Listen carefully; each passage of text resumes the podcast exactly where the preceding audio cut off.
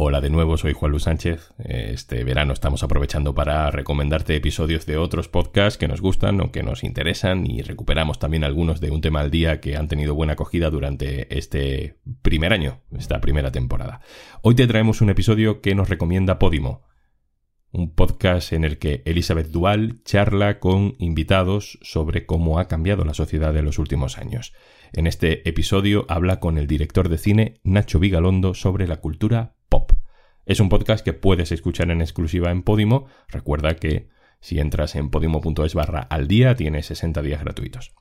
Te dejo con Elizabeth Duval y Nacho Vigalondo.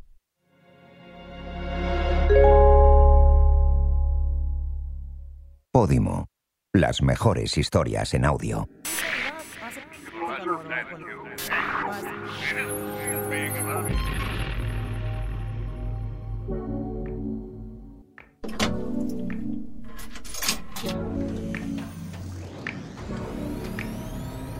La historia es como una noria, con pensamientos, anhelos e incluso gritos que van y vuelven y vuelven y vuelven y vuelven.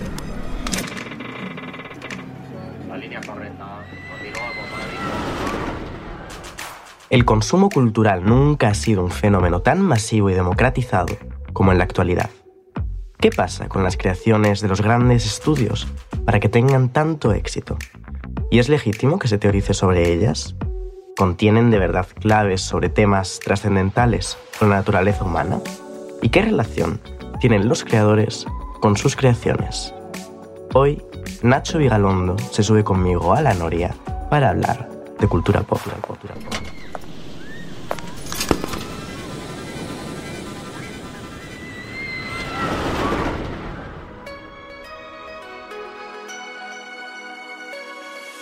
Bueno, mi queridísimo Nacho, Nacho Vigalondo, cineasta, showman, bienvenido a La Noria. La Noria de Duval.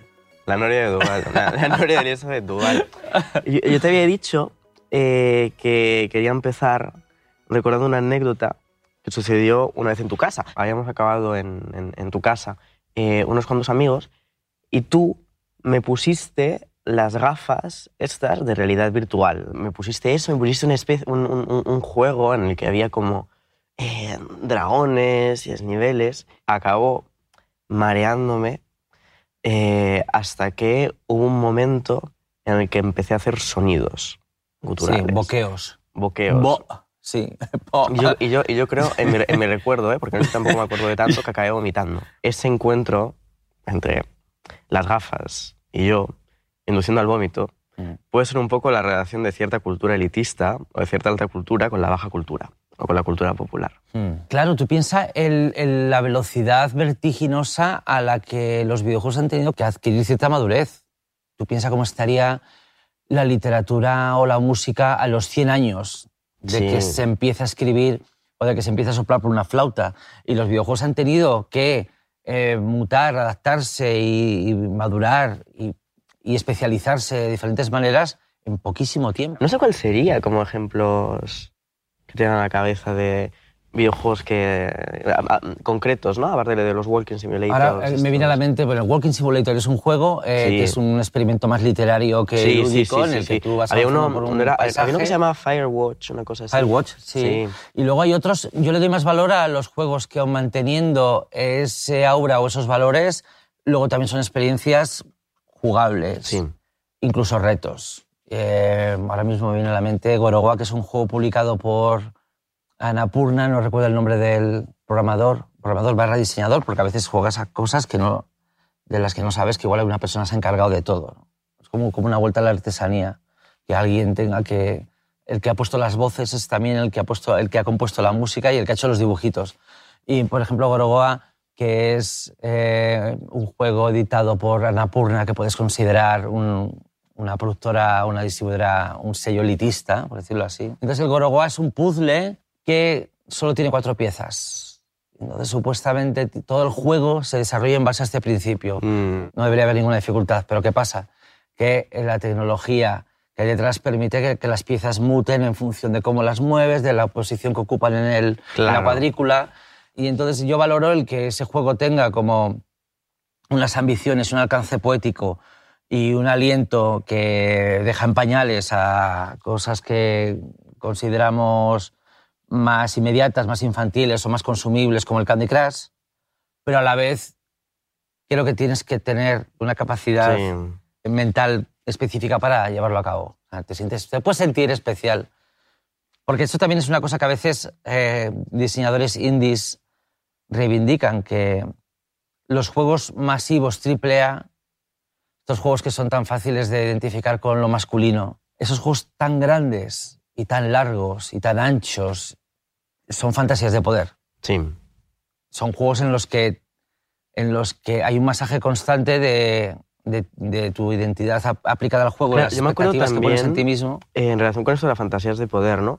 Como los odios que le caían encima, eh, se llamaba Anita Sarkisian. Anita Sarkeesian. Anita Sarkisian. Sarkeesian, no sé cómo se Sí, pronuncia. Anita Sarkisian. Los odios que le caían encima cuando Mm. hacía eh, videoensayo de análisis feminista sobre, Mm. sobre videojuegos, ¿no? Diciendo, aquí pues, hay una fantasía de, eh, de poder o eh, lo que sucede detrás de esto, hay una sexualización o Mm. cosificación de, de las mujeres. Y en ese momento, para esa comunidad gamer, las feministas eran quejicas Sí. que venían a, a- a coger estos videojuegos con los cuales la gente disfrutaba eh, pues, manera aparentemente muy inocente y decir que estaba moralmente mal, ¿no? Como, como más inquisidoras. Ya, cuando el problema es que con que alguien reaccione a un cuestionamiento como si le estuvieran robando el objeto. O sea, a mí nadie me está robando Mario Bros cuando me dice que pervive un síntoma de un cierto sexismo. Nadie te está quitando Mario Bros. Claro. De Ni hecho, yo- diciendo, no puedes disfrutar de ello. Y de hecho yo creo que deberíamos alardear de poder cuestionar lo que consumimos. Debería ser un motivo de orgullo y deberíamos chulearnos de todo eso.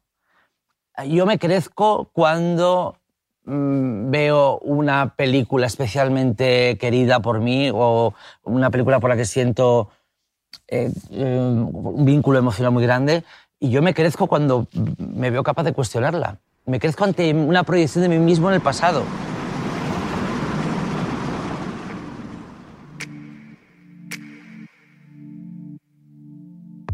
Cuando yo era más joven no era capaz de identificar esto y ahora lo identifico y creo que es de los premios que da eh, la edad. O sea, decir, qué bien que no es- de- detecto esto como una hostilidad. La edad y el momento histórico también, ¿eh? Porque hay mucha gente de... Claro, yo, ya, claro, yo, el momento histórico, claro, yo en mis veintitantos no los identifico con otra época, sino con Claro, mis veintitantos. y, y y- claro. y seguramente gente, alguna gente de, de 70, su reacción no sé decir, jo, pues qué bien comparado conmigo antes, sino lo de antes es lo que era lo, lo bueno. ¿No? Y, y eso es complejo.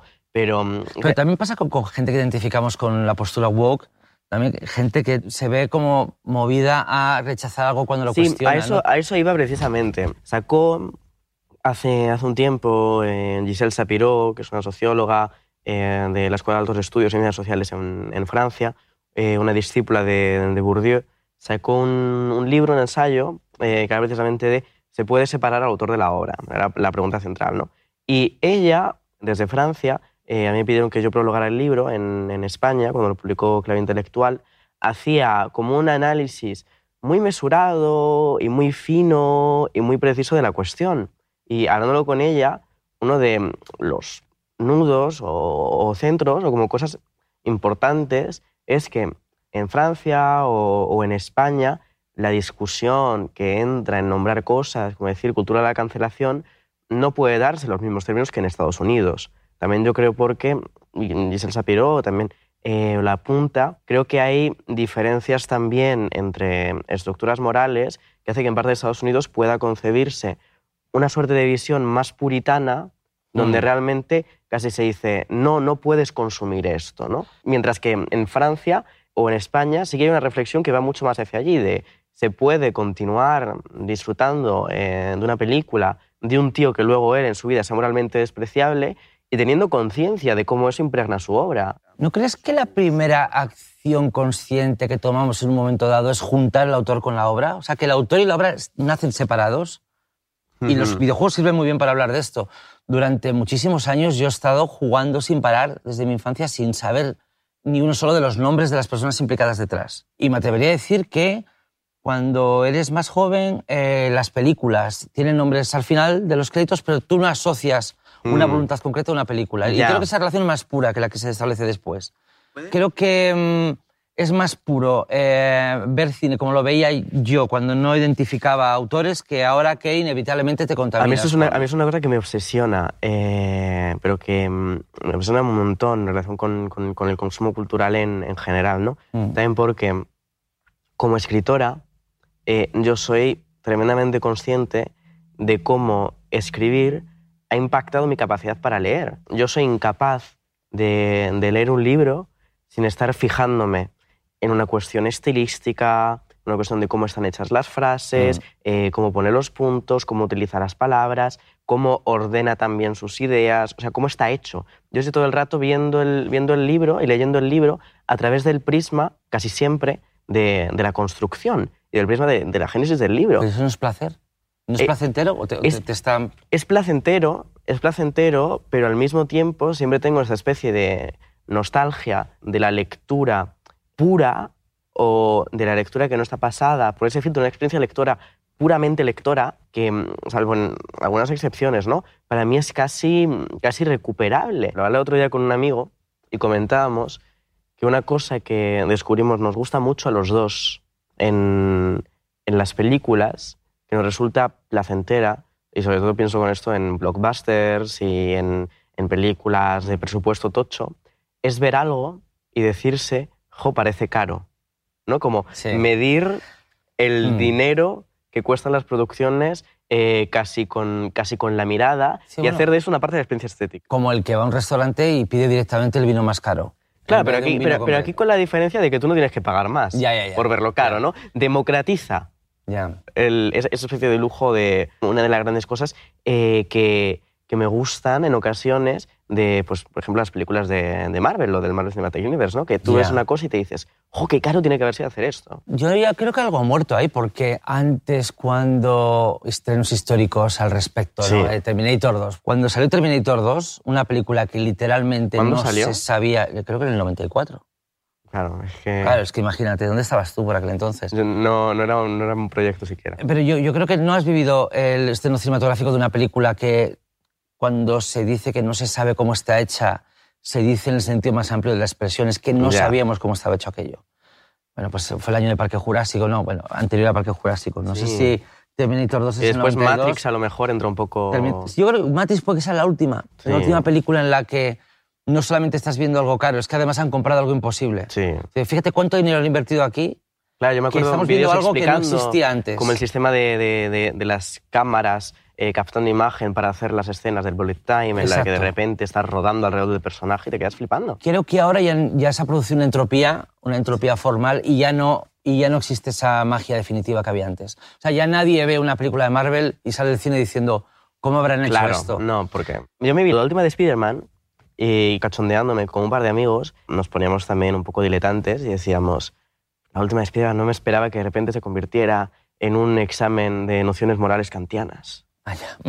Pero yo, yo creo que de verdad tiene, habría que veros, habría que veros. que de verdad tiene un poquito de, de- de- de eso. ¿eh? Yo creo que no es imposible hacer una, un análisis sobre la, la moral y deontología kantiana a partir de la última película de Spider-Man. Es que no la he visto. Es Ya. que me vence, yo necesito, necesito que me llevéis de la mano. Soy bastante ermitaño cada vez más. Y, eh, o sea, cada vez soy más activo, pero en un sentido que no me esperaba. Eh, sí, estoy, estoy como picando, estoy viviendo en la propia mina que estoy, estoy Claro, yo, contigo tengo, tengo la sensación de que mm, en 2019 eh, lo era mucho menos, llegó el confinamiento Ah. y tú eh, sigues un poco confinado. Es posible eso, sí. Pu- puede que sí. También es cierto que al poco de empezar el confinamiento llegó esta locura que es hacer el programa diario, Sí, que es como que toda la claro, energía que despides. Toda la energía que despides y todas las ganas de comunicar que puedes tener, de repente se concentran en, en tres horas donde tienes que, que darlo todo y luego llegas a casa y hay un agotamiento que es incompatible con tener que escribir, que también es una rutina que he tenido que echarme encima, que es seguir escribiendo por otro lado. Entonces, hay un desgaste que utilizo como justificación para luego los fines de semana estar mirando el techo durante horas y horas. Pero no es un cansancio depresivo como No, no, no, en el pasado, o sea que no, no estoy preocupado. Yo tengo ganas ya No, de ya- que- a mí yo tampoco se preocupaba por ti. no, me gustaría que lo estuvieras, tengo que confesar. A, mí me gustaría que estuvieras a, a veces lo he estado, pero oye, ahora no. Pues me- me- a mí me da gustirinín que estés preocupada por mí. Pero ahora mismo no. Había un cine que disfrutabas de forma completamente pasiva, quizá desde las ganas del análisis o la reflexión, pero nunca planteándote ser cineasta. Lo que pasa es que estoy tan profesionalizada que la que no me crea inquietud como creadora no la leo. Claro, ni te acercas ahí. Claro, no. Porque la, la literatura juega con tu tiempo y tu atención de una manera mucho más... Claro, y eso que a veces leer libros malos es un placer.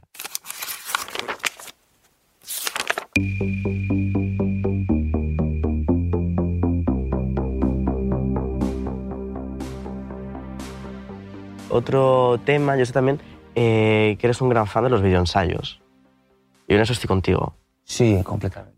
Estoy contigo completamente, porque me parece un, Completamente. parece un formato de la hostia. A mí me encantaría eh, tener el tiempo y las ganas de, de hacer al- al- algún videoensayo, em, particularmente eh, de ContraPoint, somos los dos completamente fans.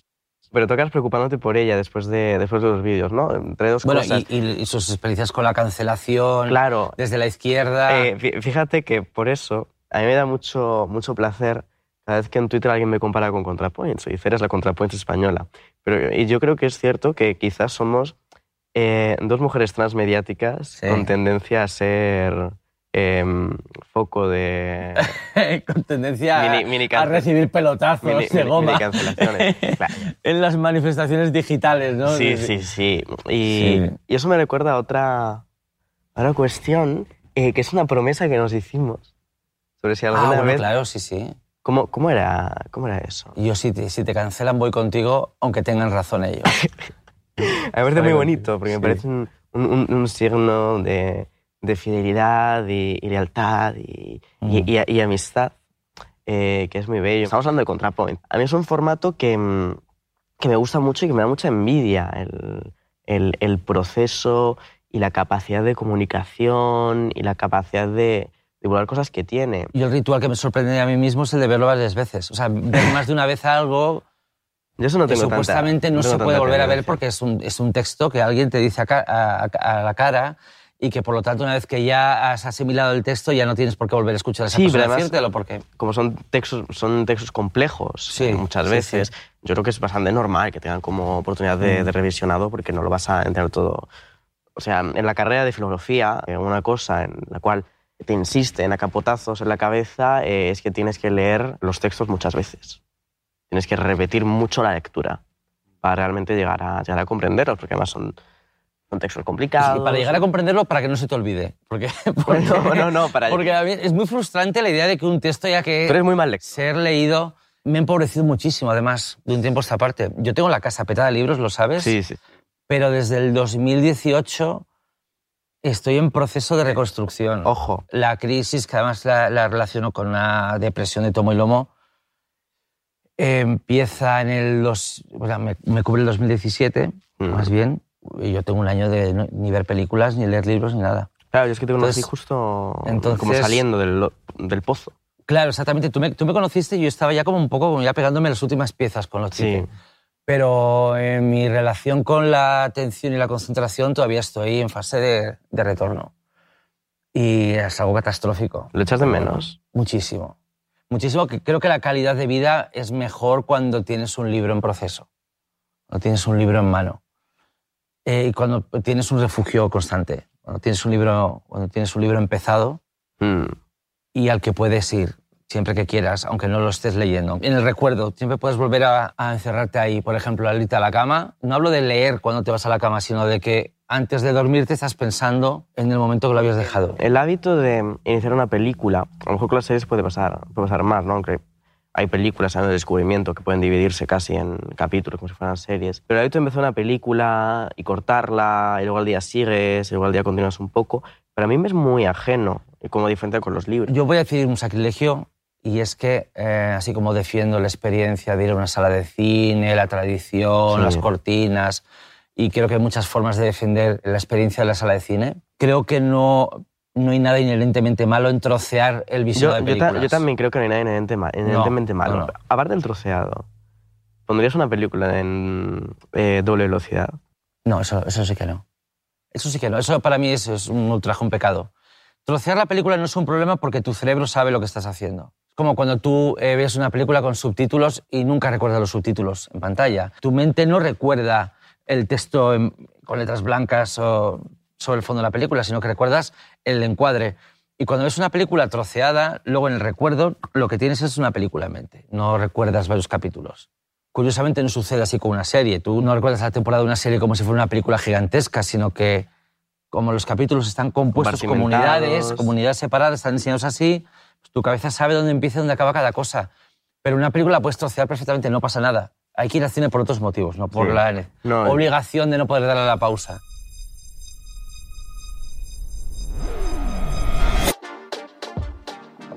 Si estuviéramos en tu programa, podría jugar con tu atención y dejarte como dos minutos rumiando.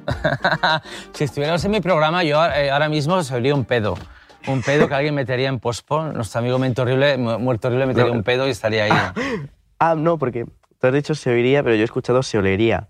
Y de Se repente olería un pedo. Me, me he empezado a preguntar cómo podría olerse un pedo en postproducción. Bueno, pues yo creo que con la PlayStation 6, no la 5, pero ya con la 6, las gafas de realidad virtual de la PlayStation 6 tendrán un sistema de odorama aquí. Sí, y me acuerdo que cuando estuve en Corea del Sur rodando unos cachitos de Colosal, eh, estaban en, en unos cines poniendo una película de Transformers, que había momentos eh, en los que había, por ejemplo, una persecución en una carretera y en ese momento me decían que se olía el neumático quemado. Creo Eh, que eso fracasó bastante, igual que fracasó lo de que te, te tiraran agua. Claro, es que el espectador de- tiene una ansia de interactividad, una ansia, una ansia de interacción que no es real. Cuanto más grande es el placer, menos quieres sentirte implicado en lo que estás viendo, o menos quieres existir. No quieres ser cuanto más disfrutas. Entonces, que haya elementos que, se- que te tiran a la cara, ¿no? Huevos podridos, olor a tal, que haya cosas que te recuerdan que existes mientras estás abandonándote a una película, me parece una contraposición. Una pregunta que quería hacerte. Invertimos... Siempre que, no es una pregunta, es compartir un pensamiento, porque hay, hay ideas que se han quedado aquí como revoloteando, siempre Sí. me pasa cuando estoy contigo. Cuando hablamos de que tengamos algún día en un futuro eh, una entrada USB para, Sí. ¿no? para poder, siempre lo pensamos en términos de introducir ideas, de introducir información. ¿no? Como que ya poder saber Kung Fu, Bueno, como en Matrix. como en Matrix, exactamente. lo hacen sí. Esa es, la, esa es la referencia que nos viene a la mente. ¿no? Siempre identificamos el interface a que nos metan cosas. Pero piensas en la posibilidad de que podamos sustraer cosas a gusto y decir, voy a leer una novela y gracias a este interface voy a olvidarme de todas las novelas anteriores, con lo cual va a ser como la primera novela que lea. ¿No te parece la bomba eso? Sí, es, joder, me, me parece un concepto eh, muy guay. Creo que, eh, creo que hay como textos de ficción en, lo- en los que mm, esta idea de, pero no me viene a la cabeza como los nombres concretos, ¿no? Pero esta idea de poder olvidar cosas o borrar cosas de, de la cabeza está desarrollada. Bueno, en Spider-Man no con una interface, pero sí con magia. Eso sucede en, en Doctor Who. ¿Tú has visto Doctor Who? Ojo, es que no, sí, es que hay tanto Doctor Who que No, no, pero sé en si el reciente, en el reciente me refiero. Esto ya es hacer referencia a hace eh, una serie de 14 años. Yo creo que los, los spoilers Mm. eh, no cuentan dentro del territorio de hace 14 años. Em, hay un, un arco narrativo en el cual, por la estabilidad del universo y por la estabilidad de- del espacio-tiempo, el doctor tiene que borrar de una persona muy querida Sí. y de, y de más gente también, eh, los recuerdos de todo el tiempo que, que han pasado juntos. Y, y es un tropo narrativo que se repite mucho, pero siempre se repite, eh, como, como tú dices, la historia de los sentimientos, siempre se repite con la reminiscencia. Siempre se repite cuando tú te vuelves a acordar. Y al final siempre se condena la tecnología Sí. en pos de eh, abrazar el dolor. Imagínate, tú coges a una persona, casi experimento Sí. de, de etnóloga, ¿no? Y le borras todas sus nociones sobre construcción del sujeto occidental Hmm. en los últimos 50 años, de la cabeza, y de repente le pones delante de las películas de Marvel. Mm. ya. ¿Cómo gestiona esa persona esto? Un festival incomprensible. Y eso que, como tiene las nociones, habla el mismo idioma que están hablando, Mm. comprende que son seres humanos, más o menos, ¿eh? Quizá no todo el tiempo, pero ¿cómo lo interpreta? Eso te vas a gente de 1800 algo, Mm. de 1789, y le pones las películas de Marvel. Y de hecho, y volviendo a los videojuegos, yo como recuerdo haber vivido como shocks tecnológicos en algún momento de mi vida, ¿no? la primera vez que ves un juego de 16 bits, la primera vez que ves un juego Claro. con polígonos, la primera vez que Que de ves hecho un mi, juego... mi experiencia de los mareos no es tan rara. Mi experiencia de los mareos, yo creo que con la adaptación a tecnologías así, es bastante común. Bueno, yo recuerdo que me, me pas- me he pasado dos tercios de mi vida viviendo en un mundo en el que la experiencia eh, de la realidad virtual era una especie como de Shangri-La, Sí. ¿no? hipotético que algún día llegará. Yo recuerdo que cuando fui a la Expo 92 con mi tía Resu y mi tía Aurori, cuando fui a la Expo 92 había colas interminables para eh, experimentar un casco de, de realidad virtual del pabellón de Canadá que no era real, que era una película proyectada contra una pantallita. Y la realidad virtual era como una especie como de posibilidad mitológica. ¿no? Sí, sí, también me día conseguiremos. Boom, y de repente ha llegado. Tú imagínate poner un casco de realidad virtual a alguien de- del siglo Sí. XVII, como has dicho, ¿no? Y también, yendo a- al título de- del podcast del programa, La Noria, ¿no? que te contaba, que viene por esta Sí, sí, sí, sí. noción de mm, la historia de, de- de las ideas y de las cosas como algo que va volviendo y pasa. Y tú me decías la comparación con esta canción de... La de Leonardo antes. La rueda de la vida, de la no vida. deja de girar, a veces para adelante y a veces para atrás. Claro. Yo creo eh, que, mm, de igual modo, en los lugares en los que hay eh, avances de la técnica, siempre son procesos muy brutales. Y sin embargo, hay cosas que siempre se olvidan. O sea, hay un montón de burradas experimentales muy grandes que ya han sucedido. Y creo que otro ejemplo, más allá de lo literario, es eh, el metaverso y Second Life. Mm. ¿no? Eh, cuando mm, anuncian esta parte de- del metaverso como "Buah, vamos a poder tener reuniones virtuales y existir virtualmente ahí eh, por parte de Facebook, eh, yo pienso muy inmediatamente en los mítines de Gaspar Llamazares en Second Life. Claro, sí, sí, por supuesto. Y- Sigue ahí, y- Gaspar y- Llamazares en Second Life. Vas ahora y te, y- por eso te espera. Y por eso te quedas, yo al menos me quedo muy poco impresionada con lo del metaverso. Ya. A mí el concepto metaverso me impresiona muy poco.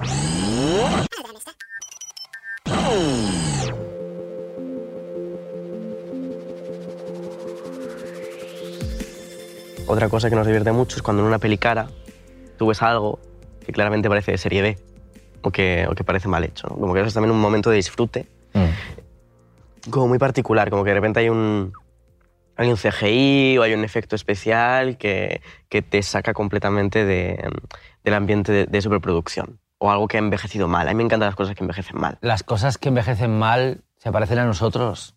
También. Es una cosa, es un valor que hay que aplaudir. Yendo a la pregunta que iba, o la reflexión más bien, ¿no? Comentamos otra noción que es la noción del lore, ¿no? Sí. Eh, como todo ese paratexto, historia de relaciones complejísimas mm, que se dan entre cada uno de los elementos de un universo ficcional eh, muy bien construido y muy complicado. Como en muchísimos fenómenos de masas, esa capacidad para construir un, un- un universo en el cual la gente pueda eh, empaparse infinitamente e incluso continuar luego a crear dentro de ese mismo universo.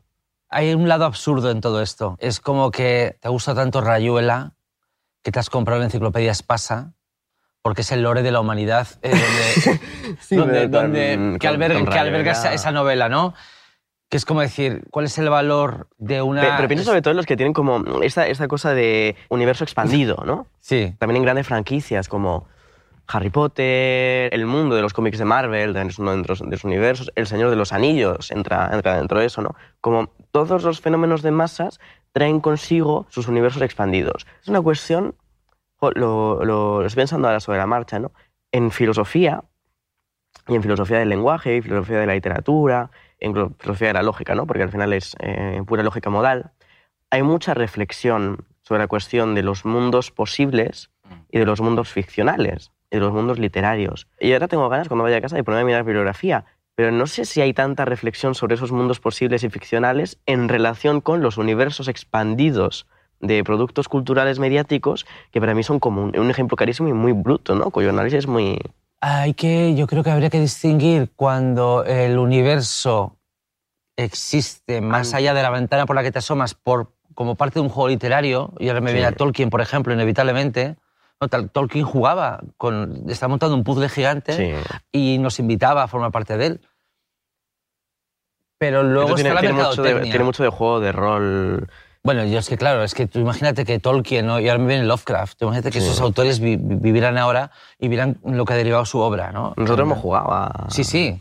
Eh, eh, Lovecraft es el autor más adaptado en forma de, de juego de la historia de la literatura por encima de, de cualquier otro, incluso vivo. Ah, y cuando Lovecraft no, es- no escribía fantasía épica, ni escribía... Lovecraft negaba la posibilidad de la, de la identificación tuya con el lector, porque aun- aunque era literatura epistolar, el propio autor de la carta que estabas leyendo se volvía loco a mitad de camino, entonces no puede ser él. Y sin embargo, hay videojuegos de Lovecraft. Por un lado está el juego literario, ¿no? el, que, el que toda tu obra comparta un contexto, un mundo común Y luego la mercadotecnia. lo que hace Stephen King. Y luego está el que el, el Marvel exista como universo más allá de las historias individuales de cada personaje. Bueno, el juego literario lo hace Balzac, por ejemplo. La, la- la Exactamente, sí, comedia, sí, la sí. comedia humana, que es- un gran juego literario donde los personajes aparecen en un sitio, luego reaparecen y ahí no hay mercadotecnia. Porque, bueno, sí, sí, que- la hay, porque Balzac escribe eh, folletines para el periódico y la gente se divierte. La razón por la que los superhéroes comparten universo es porque en un momento dado los cómics ven que pueden subir las ventas si en el- este personaje se pasea por el TVO del otro personaje y viceversa. ¿no? Estamos leyendo un TVO de Batman entonces aparece un tipo que corre muy rápido, tan rápido que no se le ve, se llama Flash, entonces Eso- si te interesa, claro. quieres ir a ver el cómic de Flash. Y eso yo me acuerdo, que mm, cuando he ido a ver la última de Spider-Man al cine, Mm. cuando había un cameo, pequeñita aparición de, de un superhéroe de fuera de Spider-Man de Marvel dentro de la película, la gente decía, "¡Guau!". Claro, hay algo ahí. Y he leído cómics toda mi vida, eh, y, y he leído cómics de superhéroes toda mi vida. Y mis autores favoritos de cómic escriben cómics de superhéroes. Pero siempre he pensado que la tiranía del universo por encima del personaje, en el caso de los superhéroes, Eh, empequeñece a los personajes, porque tanto Batman como Superman como Spider-Man serían personajes aún más grandes si estuvieran solos, como superhéroes Sí. en su mundo. Entonces, el hecho de que compartan superheroísmos con tanto, Y que todo el con mundo- tanto personaje, eh, esto- rebaja esto- la apuesta. Eso lo dicen los increíbles de Disney Síndrome, ¿no? Eh, cuando todo el mundo sea un superhéroe, Claro. nadie lo será. Cuando son tantos los superhéroes, en el universo Marvel, en el universo, en el universo DC, ser un superhéroe es como ser deportista, de élite. Hay muchos más rodeándote. No eres tan especial. Y, y- y eso rebaja la apuesta. Tú imagínate, ¿no? Las andaduras de Batman, ¿no? Si Batman fuera el único, el único idiota Sobre todo... que se mete en ese embolado. Ojo, eh, y tenemos que ir acabando para que no salga muy larga la Ya, ya, conversación, ya. pero me sale un, es que me salieron unas preguntas que me parecen interesantísimas. Eh, y es cómo conjuga esta división que tú has dicho entre cuando es como asomarse por una mirilla a un mundo que ya está ahí o cuando es la mercadotecnia con la diferencia entre la teoría de autor en cine y literatura contra eh, cine, literatura, cómic, como un producto, una producción múltiple. Sí, como una Y es- consecuencia. Claro, y es complicado, ¿no? Porque parecería que eh, en ocasiones al entronizar la parte que es entrar al mundo por una mirilla, al mundo de un autor, estás entronizando al autor y Mm. dejando un poco de lado el trabajo colectivo, particularmente en el cine, pero eh, es una, a mí me parece una relación muy compleja. Y a mí me gusta la posibilidad de percibir a un autor porque me gusta conocer gente y porque me gusta conocer Ya, sí, yo, yo las debilidades y me gusta conocer las fortunas de una expresión individual en forma de cuento, ¿no? Claro.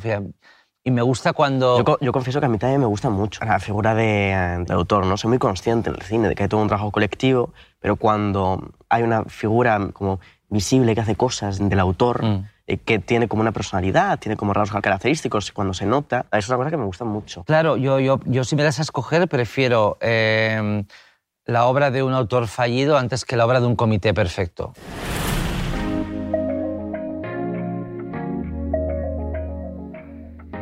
Como tengo que ir rápido y porque tengo como escritor una relación particular con esto, me preguntaba por la gestión de los encargos. ¿Cómo gestionas los encargos?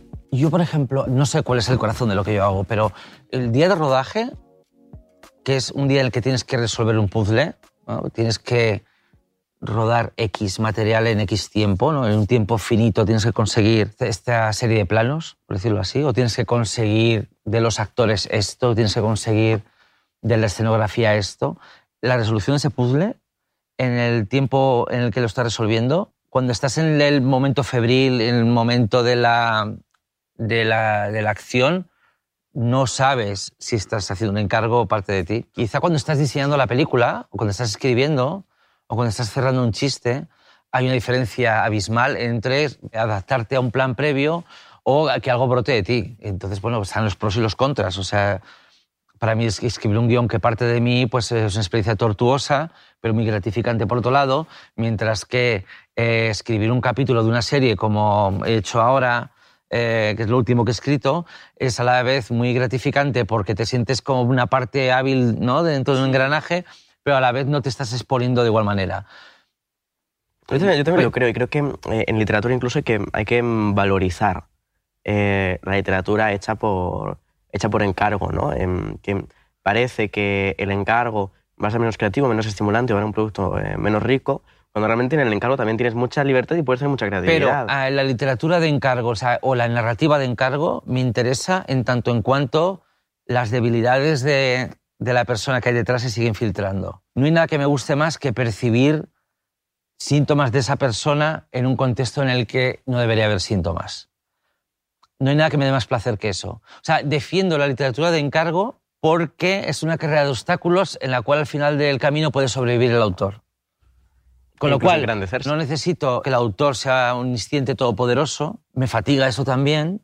No necesito que Wes Anderson me diga ¿Qué- frame qué- a qué tal- frame qué que tal las Wes películas, Anderson. ¿Qué tal las películas finales de Godard? A mí me divierte muchísimo. Mí también, a. Me divierte muchísimo, pero no es como no vas a ir a la pastelería todos los días. No. O sea, es de, de tanto en cuanto. Hay bollos, hay un tipo concreto de bollo o de merengue que es una vez al año, ya está. Yo creo que si te hubiera que destilar la experiencia perfecta es la de, la de disfrutar algo que no necesariamente parte de una voluntad Sí. dominante e incluso abusiva en la que las grietas y los errores se, se filtran. Insisto en lo de las grietas y los errores. Creo que lo que inmortaliza a un autor siempre van a ser sus debilidades y sus carencias. Lo que completa a la persona que hay detrás. Me parece una narración muy bonita. Yo creo que con eso podemos dar ya por cerrada eh, tu, tu visita a la Noria, ¿no? La noción de las debilidades y las Yo carencias sí, de, de los que sí. autores, ¿no? Nosotros dos somos seres eh, Con muchas- débiles, y con eh, muchas carencias. trémulos Sí, y con muchas carencias. Además son carencias que se complementan muy bien, ¿no? Sí. Signifique eso lo que signifique. Ya eso para otra En ocasión. nuestras carencias nos complementamos de maravilla. Muchas gracias, Nacho, por venir a la Bueno, Noria. pues sí, las cosas que tenemos que hacer para vernos. Qué pena, ¿no? No siempre. Muy bien.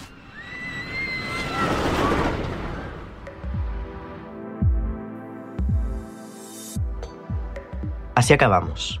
Somos seres débiles y trémulos y con carencias y poco más.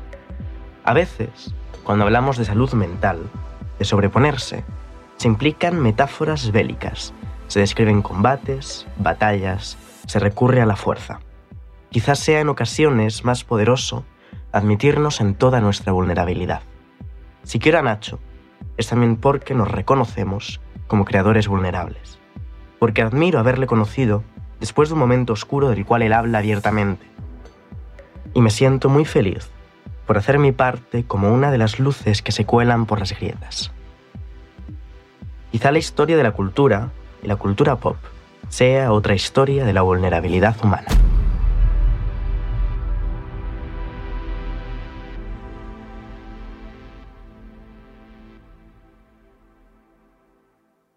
Has escuchado La Noria, un podcast exclusivo de Podimo, producido por Osmos Global.